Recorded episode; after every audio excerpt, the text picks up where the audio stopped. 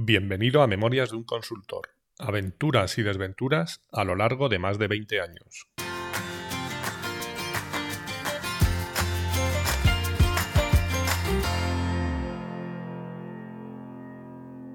Hola, buenos días, buenas tardes o buenas noches y bienvenidos al episodio 66 de Memorias de un consultor.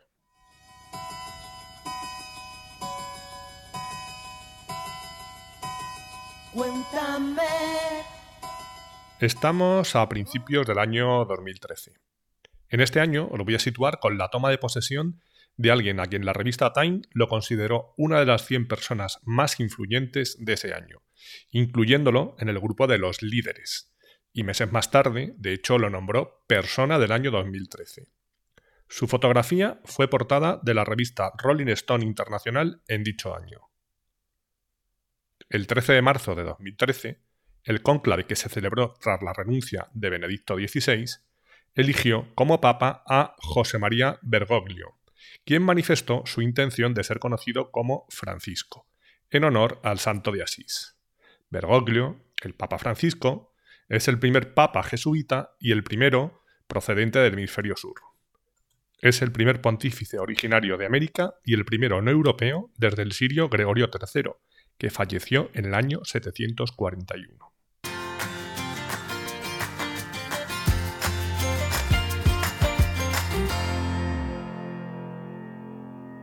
Recupero el punto en el que me quedé en el episodio anterior, y hoy empiezo por Sestol.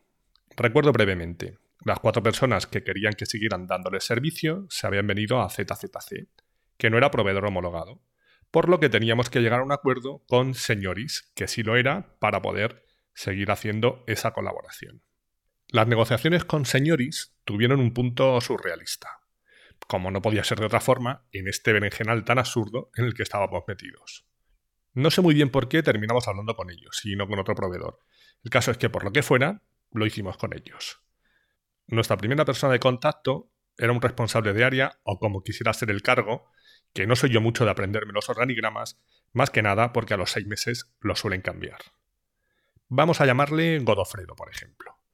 Voy a hablar con él, me cuenta el gran expertise que tienen en SAP, la buena relación que tienen con el cliente, y me dice que a ver cómo lo podemos hacer para que todos salgamos ganando.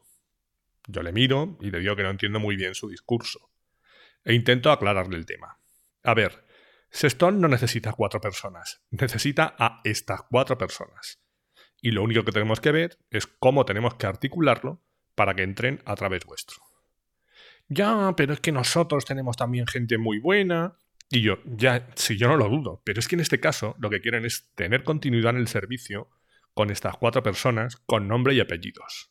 Bueno, ya veremos más adelante que lo de los nombres y apellidos iba a dar un poco igual.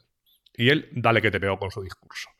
Yo le dije, a ver, yo creo que lo que espera el cliente en este caso es que, dada vuestra excelente relación, le facilitéis este trámite. Y si no lo hacéis vosotros, imagino que nos dirán que hablemos con otro proveedor.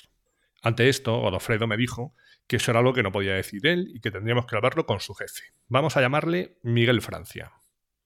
Bueno, pues nada, vamos a hablar con Miguel Francia. Le comento la situación y me dice que por supuesto, que no hay ningún problema, que entiende la situación y que ya habrá ocasiones de que ellos tengan un papel principal. Hala, pues ya está, problema solucionado. Ya solo queda la parte burocrática de firmar el acuerdo de colaboración y listo. Pero esto no dependía de mí, lo tenían que cerrar los gerifaltes. Así que le tocaba cerrarlo a Zipi con Miguel Francia. Cuando Zipi le llama para cerrar el acuerdo, Miguel le dice que muy bien, pero que metemos dos personas nosotros y dos personas ellos. Vamos a ver, pero ¿qué parte de que quieren a cuatro personas concretas? con nombre y apellidos no ha entendido este hombre. ¿Cómo puede ser que dos días antes esté todo clarísimo y no haya ningún problema y ahora nos salga con estas? Quizá era algún efecto del teléfono escacharrado, de yo te dije, él me dijo, tú me dijiste y yo entendí. Así que para asegurarnos de que todos estábamos hablando de lo mismo, quedamos en mantener una reunión. Y el ínclito Miguel Francia se dignó incluso a venir a nuestras oficinas.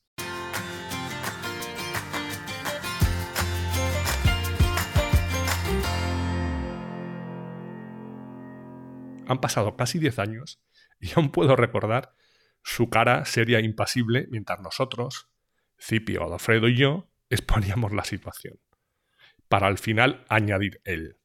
Me parece todo muy bien, pero creo que estáis intentando jugársela a Al Capone, y eso tiene sus riesgos.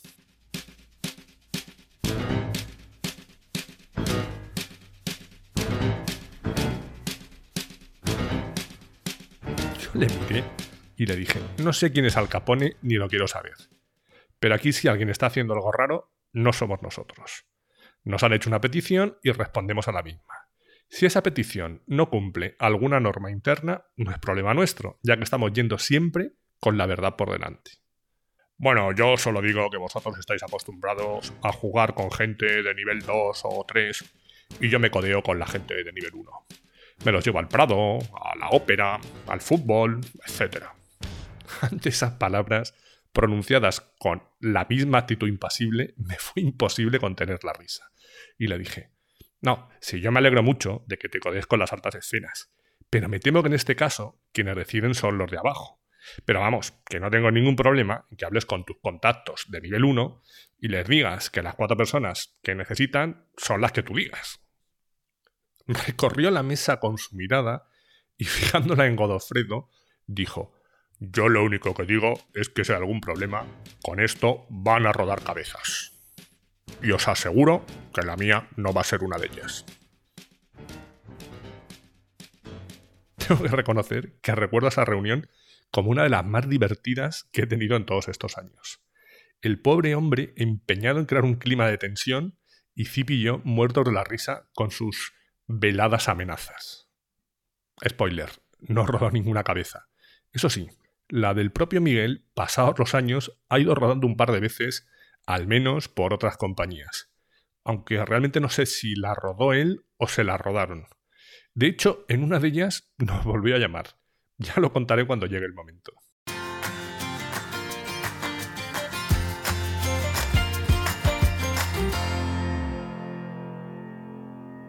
Pues nada, cuando ya parecía que los de señoris habían entendido todo y aceptaban la situación, nos volvemos a topar con las normas internas del cliente.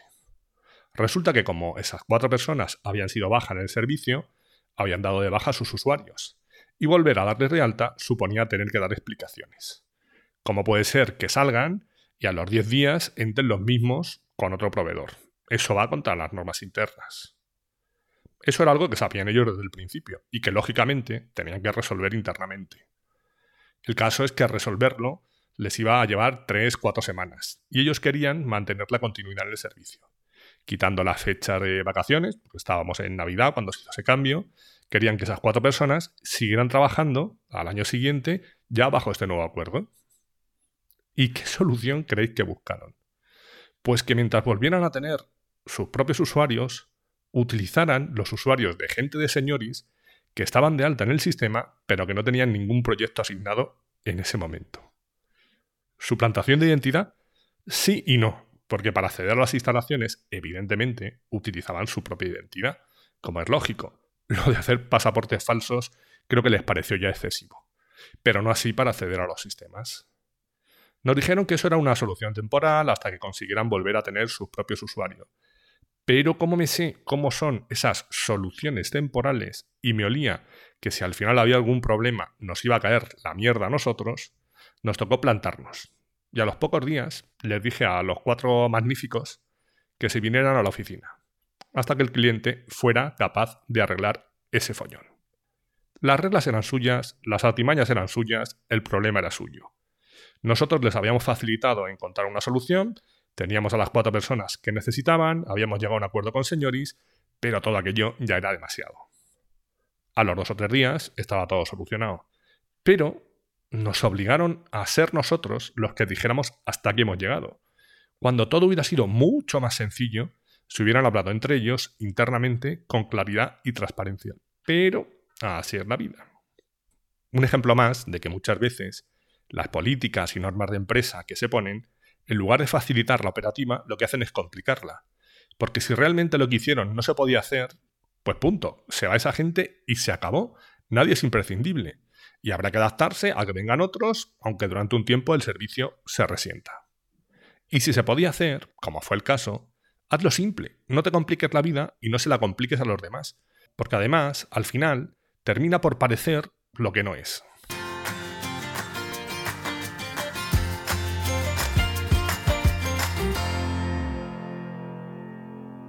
Por otro lado, en Ser Ecléctica, la incorporación fue mucho más sencilla. Empezamos a dar servicio del lado del cliente, teniendo que lidiar en aquel momento con Tundra mayormente como proveedor principal, aunque se iba abriendo la puerta a otros proveedores. En ese momento me reencontré con muchas personas de mi primera etapa por allí. Polardo, Juana, Macarena, Antoñita, el señor Bajito de Vitoria. Todos han aparecido por aquí en los episodios del 9 al 16, que son los que abarcan mi primera etapa por allí. Habían pasado más de 10 años. Algunos seguían en su mismo puesto y otros habían cambiado. Bueno, realmente en su mismo puesto no seguía nadie, porque ya sabéis lo que gusta jugar con el organigrama y cambiar de nombre en los departamentos para parecer que hacemos otra cosa, aunque en el fondo sigamos haciendo lo mismo.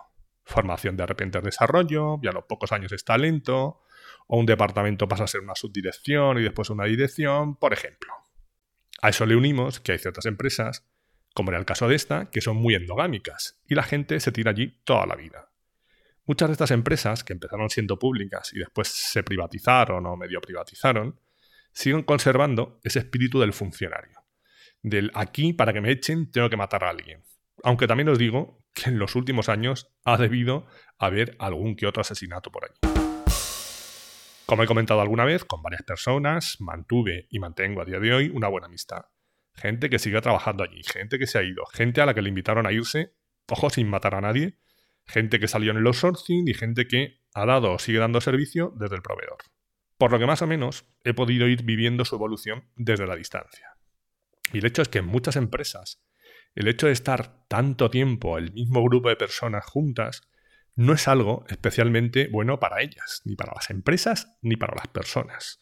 Condiciona su evolución todo se hace mucho más complicado de lo que podría ser. Las rencillas permanecen durante todos esos años y al final hay mucha gente con cuentas pendientes y dispuestas a saldarlas a cualquier precio. Recuerdo que en una cena en la que me comentaban que si iban a abrir un plan de innovación, etc., le dije directamente a uno de ellos, yo lo que haría, si realmente queréis impulsar la innovación, es coger a toda la gente de más de 55 años y más de 25 años de antigüedad en la empresa y mandarlos para casa. Y me dijo, ¿a mí también? Y le dije, si cumples las dos condiciones, por supuesto. Ojo que con esto no estoy diciendo nada en contra del llamado talento senior, en el cual por aquel entonces no, pero ahora casi me puedo incluir, por cierto. Y seguiría diciendo lo mismo. Estaba hablando de que se dieran las dos condiciones. Y para mí incluso tenía más peso la segunda. Llevar más de 25 años en un mismo sitio. Eso te permitirá conocer bien cómo funciona la casa, pero creo que es mucho más enriquecedor si te has dado una vuelta por fuera y has conocido otros mundos. Y por supuesto no hablaba de dejar a la gente en la calle, hablaba de prejubilaciones o bajas incentivadas, de forma que nadie saliera perdiendo. Creo que es muy complicado innovar si llevas 25 años haciendo lo mismo, aunque por supuesto hay excepciones, y soy consciente de que en ese bloque se iría gente valiosa, porque incluso estando 25 años en el mismo sitio, hay gente que se ilusiona e intenta innovar en cada proyecto, pero reconozcámoslo, son los menos. Como me dijo más adelante un buen amigo al que conocí allí precisamente, a veces 25 años de experiencia es un año repetido 25 veces. Seguro que ya he hecho referencia a esta frase y seguro que volveré a hacerlo, porque es una de mis frases de cabecera. En definitiva, que allí estaba yo de nuevo, 15 años después de mi primera aparición por allí, con algo más de experiencia lo cual no era difícil, y un poco menos de paciencia, para aguantar según qué cosas. Si a eso le unimos la magnífica relación que tenían en Ser Ecléctica y Tundra después de 10 años de desgaste, y el especial cariño que tenía alguna gente de Tundra por mi bellísima persona, alguna cosa curiosa tenía que pasar, ¿no?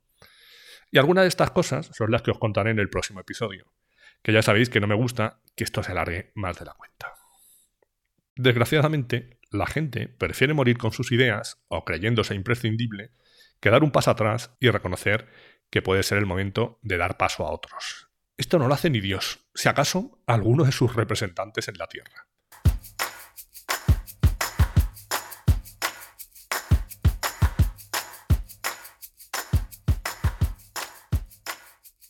Así que hoy me voy a quedar con estas tres cosas. 1. La prepotencia te la puedes ahorrar. 2. Llegado un punto, tienes que plantarte. Y 3. Es bueno airearse.